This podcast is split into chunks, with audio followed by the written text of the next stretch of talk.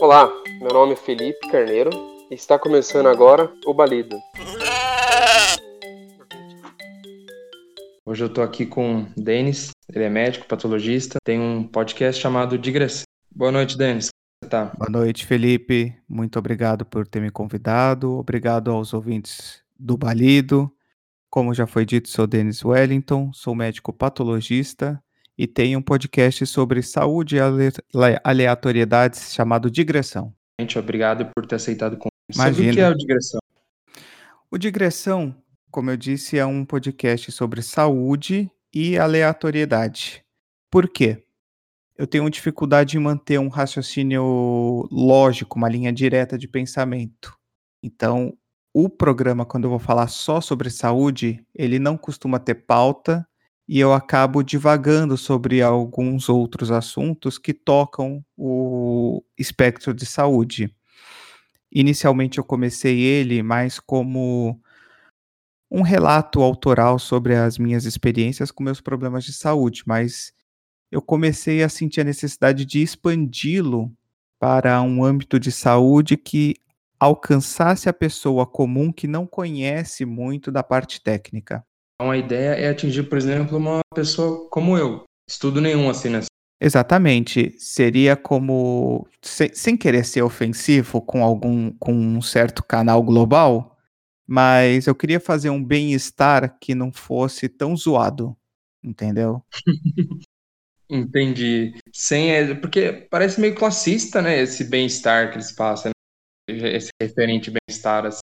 Eu encaro o bem-estar como ele entrega matérias de saúde, mas são matérias que ficam muito superficiais e tratando o ouvinte, o telespectador, como uma pessoa que não consegue compreender conceitos básicos.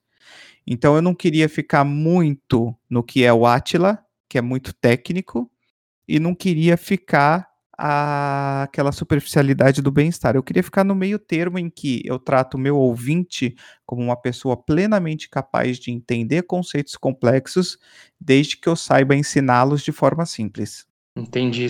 A terceira via, né? Exatamente.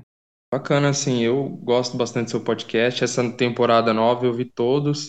E Obrigado. eu consigo sentir essa pegada, assim, realmente, que você, beleza, ó, você explica uma vez, ó, Agora vamos lá, dar o exemplo depois do que eu expliquei. Eu acho... É, e trazer o JP, que é um amigo que eu tenho aí de longa data, ele trouxe esse contrabalanço do que é o técnico para o que é o popular. Como no episódio que a gente colocou listado alguns nomes populares de doenças. Então ele traz para mim essa balança do que é o comum, a pessoa leiga no assunto, e eu complemento com a parte técnica, e assim a gente consegue criar pelo menos um caminho do meio. Então, agora, é, dando continuidade, assim, você criou digressão, você, você quer que ele seja assim, para atingir o brasileiro médio, e, e, e da onde que veio a, a ideia do, do nome, assim, do podcast? É que digressão, a primeira vez que eu vi essa palavra foi num episódio dos Simpsons, eu estava vendo um episódio em que o Homer ele começa a divagar como se fosse o pai dele, velho, que junta uma história na outra sem seguir uma linha de raciocínio. E aí ele falando que ele era especialista em digressão. E aí eu comecei, fui atrás e descobri que digressão é um sinônimo para divagação, que é aquela forma de pensamento e discurso livre sem seguir um roteiro como a minha ideia era não ter roteiro e eu sei como funciona a minha mente, eu pensei, pô, vou pôr um nome, uma divagação. Eu comecei a dar uma pesquisada e já tinha muito nome parecido. Aí eu joguei o digressão porque eu lembrei desse episódio. Legal. É, Simpsons, Simpsons é um negócio incrível, né? Escrito por cara que sai de Harvard para escrever lá. Assim, para fazer aquelas piadas de teor complexo de uma forma simples que a criança consegue assistir e rir, e o adulto consegue assistir e entender a crítica, tem que ter muita capacidade de construção, de roteiro, de leitura. É sensacional. Não é à toa que é o desenho mais longevo da, da TV, né? Exatamente. E, e me fala da arte de capa, que ele é desenhado, tem você e outro é o JP, é isso? Exatamente. Inicialmente, na primeira temporada, eu usava como era só eu, era uma foto de perfil minha, em que eu editei com as ideias saindo da minha cabeça. Nessa segunda, ele passou uma foto dele frontal, eu peguei uma minha e fiz a edição com o aplicativo de celular mesmo. Eu tenho uns dois ou três aplicativos de edição de fotos, sendo que um deles é para criar esses efeitos artísticos. E a ideia era justamente essa: tem as pessoas, mas como o fluxo de pensamento é livre, não está preso às amarras dos contornos pré-determinados, então você vê que a imagem ela fica variando em nuances de cores, de tonalidades, sem ter uma forma muito física. Por isso até que as letras que eu utilizei para escrever digressão são aquelas letras bem caóticas. Pegou uma foto e aí da foto você fez o filtro com essa linha de pensamento. Exatamente. Tá vendo? Aí, às vezes a gente acha que ah, é só um desenho, sei lá, tem toda uma história por trás. É, Sensacional. Quando eu era adolescente, eu fiz curso de desenho artístico e pintura. Então, eu hoje eu ainda, mesmo no meu trabalho, por mais que ele seja um trabalho puramente técnico, eu acabo buscando essa, esse passado que eu tenho de pseudo-artista para fazer um raciocínio mais lateral. E agora, em questão de a parte mais de gravação, quais são suas maiores influências dentro do Podosfera? Então, na verdade, a minha primeira influência começou com um canal de tecnologia do influenciador Rudy Caro, ele tem um canal que chama Tech Nerd. Eu acompanhava muito o canal dele, as lives que ele fazia de que duravam três, quatro horas, quando eu fazia plantão de autópsia no hospital. Como eu tinha que ficar esperando aparecer serviço e dormir no hospital não é muito fácil, eu ficava assistindo as lives dele. E fui pegando esse jeito mais espontâneo, caótico, direto e sempre muito focado no assunto. Ele tem um conhecimento profundo mas ele consegue desviar para qualquer assunto. Depois dele, eu comecei a ouvir não tanto os podcasts que são da linha principal, mas uns que são pela periferia. Comecei com o Decréptos, ouvi o No Ovo no começo, depois fui conhecer o Indigentes, e aí eu comecei a juntar o que eu achava de interessante de cada um desses, e eu vi que o que encaixava muito comigo era uma liberdade de não ter pauta. E aí as minhas bases acabaram sendo o Tech Nerd, o Decreptus e o Indigentes. E realmente ele tem, uma, ele tem uma pegada mais livre, né? Grava um Sim. tema lá e boa, né? Sim, é, são, são poucos os temas, né, que são pautados, né? Eles até, até o Bayer tenta fazer uma pauta, né? Mas acaba não dando para seguir muito a pauta à risca, porque você pega três indivíduos que têm o, o Daniel é um, um host que tem aí todo um conhecimento técnico da parte de som, fora que ele tem uma formação de radialista. Você pega o Mordente, que é músico, e aí você pega o João, que é um historiador. Então, não tem como você amarrar tudo isso num pacote. Fica cada um puxando para um lado e eles ainda conseguem trazer uma coesão de raciocínio. Eles conseguem apresentar. É só não se prender uma pauta, porque senão você acaba limando algum deles. Então, você acredita basicamente todos eles aí eles te, te influenciaram no modo como você grava, né? Exatamente. E me fala uma coisa, qual que é o seu episódio favorito?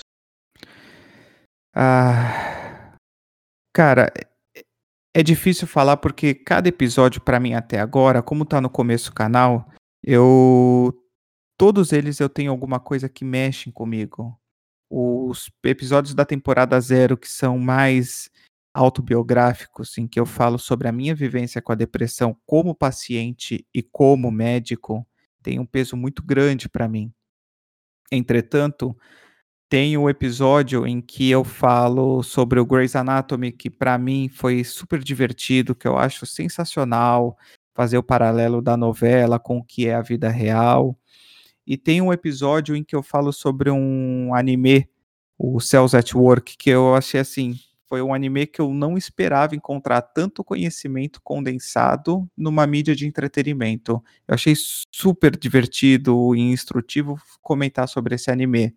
E já tô correndo atrás da temporada 2 para fazer mais um episódio. Mas assim, eu entendi o que você disse. Mas tem algum que é tipo a criança dos olhos, seu que você pega, nossa, isso aqui é especial para mim, marcou de um hum... jeito diferente. Não, ainda não tem um que eu Ainda não. fale. Ainda não tem. Eu acho que ainda aquele episódio que é aquele que você supera os limites, eu acho que ele ainda tá preso dentro de mim, eu ainda não cheguei nesse ponto. E, e me fala uma coisa, Denis, por que as pessoas deveriam ouvir o digressão? Eu acho, a verdade é que assim, eu acho que as pessoas não deveriam ouvir. Elas deveriam buscar qualquer fonte que traga para elas conhecimento. Se elas cruzarem com digressão e acharem que vale a pena, eu agradeceria enormemente se elas ouvissem. Porque o que eu tento fazer é entregar aquilo que eu levei tantos anos para aprender de forma teórica e técnica, de uma forma simples, divertida e leve. Se eu conseguir alcançar esse objetivo e ajudar uma pessoa que seja, eu durmo minha cabeça no travesseiro tranquilo. Se ninguém gostar, eu continuo procurando melhorar meu conteúdo e a forma como eu apresento. Então, eu acho que o Digressão é um projeto ainda em nascimento, eu não digo que ele está pronto. Quem puder ouvir e tiver um tempo de ouvir e dar um feedback, eu agradeceria muito, porque cada um que me der um feedback, me der um conselho, uma crítica, vai estar ajudando na construção do que eu espero ser no futuro uma das maiores plataformas de orientação em saúde. O podcast ser uma orientação muito melhor do que um Google ou vídeos no YouTube, assim, seria isso? Uma porta de entrada. Eu acho que tudo a gente tem que ter uma porta de entrada e um filtro. Eu gostaria que o meu podcast pudesse no futuro ser tanto essa porta de entrada quanto esse filtro. A pessoa procura no Google uma informação e ela tem 450 mil retornos para aquela pesquisa que ela fez e ela lembra que ela ouviu um episódio do Digressão sobre transtorno de ansiedade e ela fala, pô, mas o Dr. Denis falou aquilo naquele episódio. Pô, então eu acho que esse link que eu tô olhando já não é o certo, deixa eu ver o próximo, entendeu? Então gostaria de ser um guia para um viver melhor. Tomara, eu acho que você tá no caminho certo. Tomara você mesmo. Tem uma pegada legal, assim. Tem algumas coisas que você fala que, que me pegam no jeito, que nem quando você falou do nada acontece feijoada, foi um soco no estômago para mim, porque eu, eu, vivo isso aí, eu vejo muito isso assim, na, minha, na minha cidade, você vê no país todo, né? Você vê toda essa indiferença. A gente sente mesmo? Mas é algo bem, é importante de ser dito. É doloroso, mas é importante. Tem, tem algumas coisas que você fala assim, que nesse, nesse episódio foi fundamental, assim. Pô, obrigado. Saber que eu causei esse impacto em você já me deixa feliz, já me dá essa sensação de falar, hoje eu durmo com a cabeça no travesseiro tranquilo de ter feito a minha parte. E eu tento fazer cada episódio pensando não como eu sou um médico, mas como eu sou primeiro um ser humano que também fica doente e depois como um médico. Eu acho que o problema maior de muitos canais de saúde que tem hoje, seja em podcast, em YouTube, Twitch ou qualquer outra mídia, é que muitos médicos esqueceram que eles são humanos e pacientes também. E aí ficam muito presos ao técnico. Pois é, né? Você começa a se distanciar, né? Eu sou o dono da sabedoria aqui e eu sei tipo, que é melhor e né, isso é Exa perigoso. Exatamente. E se algum dia eu tenho um compromisso comigo mesmo, se algum dia eu chegar nesse ponto de arrogância ou de nível técnico extremo falar com uma linguagem que o meu público deixe de entender, então eu prefiro encerrar o canal, voltar para as minhas raízes e falar, então vamos começar do zero. Porque eu deixei de ser aquele Denis que não se apresenta como doutor Denis, mas sim como Denis Wellington, médico. Lembrando que doutor é quem tem doutorado, não quem fez medicina. Brilhante, você tem, eu acho que, a, o pensamento de 1% da classe médica, assim.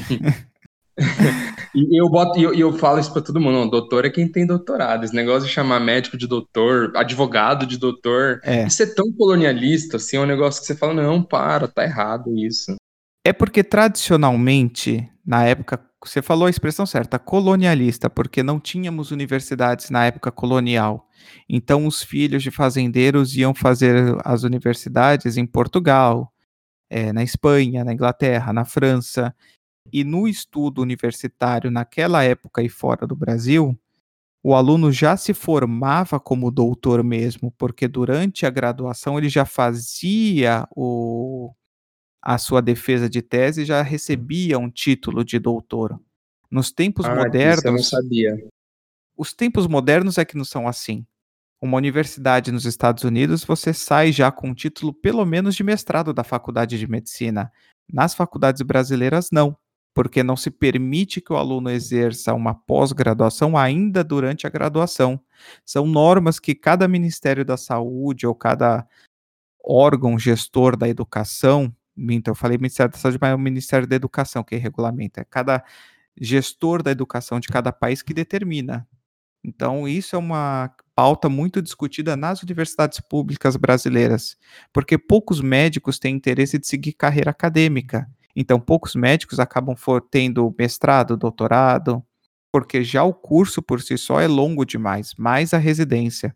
Bacana. É, me fala agora é, uma curiosidade sobre digressão. Uma curiosidade. Os três, os três primeiros episódios da temporada zero, quatro, os quatro primeiros episódios da temporada zero, eu gravei dentro do consultório de plantão. Ah, o áudio tá horroroso, tem eco demais, tem ruído demais, porque como era muito autobiográfico e era uma fase que eu estava totalmente descompensado da minha distimia, então eu tive uma folga num plantão não tive paciente durante um curso aí de uma hora e meia e eu gravei os episódios lá dentro do consultório. Então o áudio é ruim, é, ser totalmente caótico, totalmente oscilando de humor, porque eu estava no meio do plantão de um domingo trabalhando e gravando. Mas isso também, eu acho que é, apesar de ser caótico, é quase uma poesia você parar para ver. Olha só, é, o áudio ser caótico é justamente o estado de espírito que você também estava descrevendo. Então estava uma sintonia. Sim, exatamente. E é isso que torna essa curiosidade tão bacana. É que eu consegui estar tanto no papel de paciente quanto de médico e consegui relatar isso. Ali foi, foi o início desse processo de aprofundamento no que a gente chama de caos e eu consegui mergulhar fundo no abismo, sair dele e trazer esse conteúdo. Parabéns por ter conseguido sair do abismo. Obrigado. Foi, é uma luta diária, isso eu garanto para você. Não existe remédio que acabe, não existe tratamento que cure. É uma luta e esse vai ser talvez o grande empecilho para os profissionais da saúde mental, para esse milênio que a gente vive é fazer as pessoas entenderem que, assim como hipertensão, diabetes, dislipidemia, não são doenças agudas que se curam com um tratamento curto, mas sim são doenças crônicas que a gente tem que manejar ao longo da vida, também os distúrbios emocionais e psiquiátricos, eles precisam ser tratados ao longo da vida. Não existe é, nenhum coach de Instagram, nenhuma terapia alternativa que vai te entregar a cura em 10 sessões. É levar a vida procurando se manter equilibrado, fazendo os tratamentos de acordo. Como você faria para uma diabetes? E assim, e, e a gente tem que pensar, tipo, que realmente é uma luta. Então, você levantou da cama, pô, já é uma pequena vitória. Escovou o dente, comeu, foi trabalhar, fez isso relativamente bem. Você tem que pensar, pô, chegando no final do dia, você fala, eu venci esse dia, entendeu? É bem a ideia do, do AA, dos Alcoólicos Anônimos. É viver um dia de cada vez e uma luta por vez.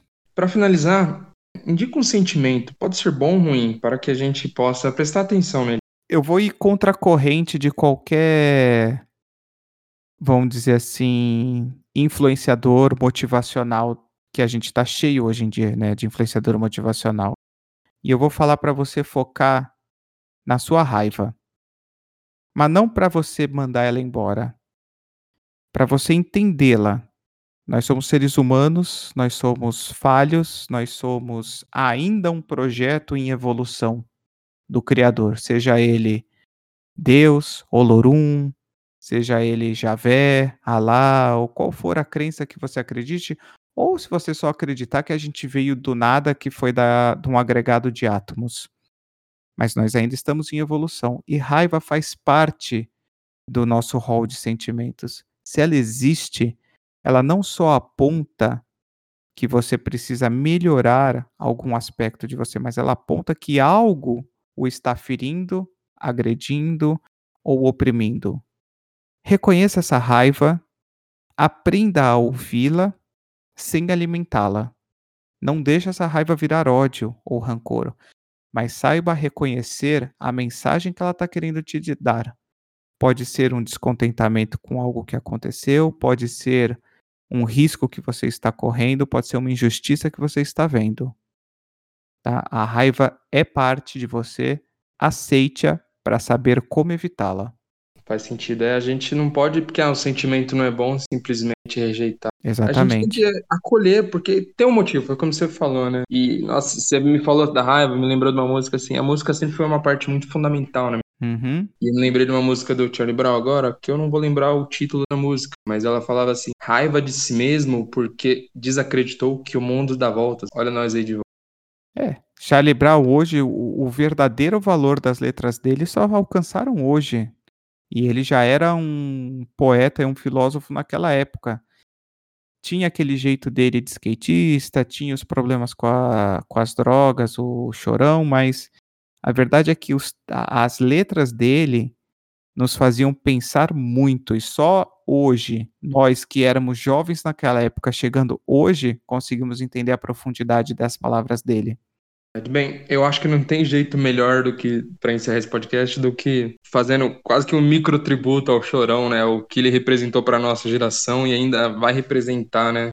Com certeza, com certeza. Bem, então, olha, foi uma honra ter você aqui no meu podcast. Tá? Imagina, a honra foi toda minha. Agradeço de estar fazendo parte desse início desse projeto maravilhoso. Vou divulgar para todo mundo que eu é puder. É Muito obrigado. Você é um cara que está no meu coração. Agradeço muito você ter me chamado e pode ter certeza que o que precisar do meu apoio, você vai ter. Assim não, que eu fico até sem jeito. Agradeço demais. Então tá certo, gente. Muito obrigado aí para todos os ouvintes do Balido. Sigam o Balido nas Passa redes sua sociais. Rede, desculpa. Passa, passa ah, suas redes rede... aí agora. Ah, para o pessoal ah, poder te seguir. Eu tenho uma rede aqui de renda. Foi feita pela tia que mora aqui. Não, brincadeira. é, eu tô no Twitter, arroba Doutor Desmorto. Lá eu só tô postando memes ultimamente. Não tô, parei muito com assuntos sérios ou com politicagem, porque não dá para aguentar mais o jovem na rede. E o jovem não é só o jovem de idade, é o jovem velho também tá me enchendo a paciência. Mas eu tenho o Twitter do canal, que é o arroba digressãopod, sem acento. Arroba digressãopod. Lá no perfil, você pode entrar no primeiro link, que é para deixar uma mensagem de voz para o podcast, que você aparece com a mensagem no início de cada episódio. O segundo link é do Curious Cat, para você mandar uma pergunta anônima. Eu estou começando com a responder perguntas dos ouvintes, tirando dúvidas. Então, se quiser, é só entrar lá. Eu só não envio atestado e eu só não faço receita azul. Bem, isso, muito obrigado aí. Tenha uma boa noite. E muita proteção aí e muita prevenção aí né, no meio da pandemia que a gente Ah, sim. A gente não pode esquecer. Tentei não abordar isso para não ficar pesado o episódio, mas, gente, máscara, álcool gel, lavar a mão com água e sabão, não tossir na cara do amiguinho, não coçar o olho, porque o olho também pode ser uma via de contaminação, tá? E não existe tratamento precoce. Hashtag não há tratamento precoce. Não vai me tomar remédio de verme achando que vai curar do Covid, tá bom, gente? Obrigadão então, viu, Denis? Abraço. Abraço. Bom, pessoal, agradeço por ter ouvido mais um episódio. Agradeço também todo mundo que já ouviu os dois primeiros episódios, todo mundo que comentou, compartilhou, que me deu dicas, fez críticas, elas sendo construtivas ou não. Agradeço todo mundo e lanço agora também uma campanha Faça um Carneiro Feliz. Aí você pergunta, mas Felipe, como eu faço um carneiro feliz? Simples, gostou do episódio? Compartilha com os amiguinhos. Posta lá no status do, do WhatsApp, no stories do Instagram. Inclusive, se fizer isso, marca a página do, marca a página do podcast. E compartilha no Twitter também, quem quiser. E faz isso que você vai deixar um carneiro feliz, com certeza, tá bom? E vamos todo mundo junto aí aumentar nosso rebanho. Então, brigadão e até a próxima.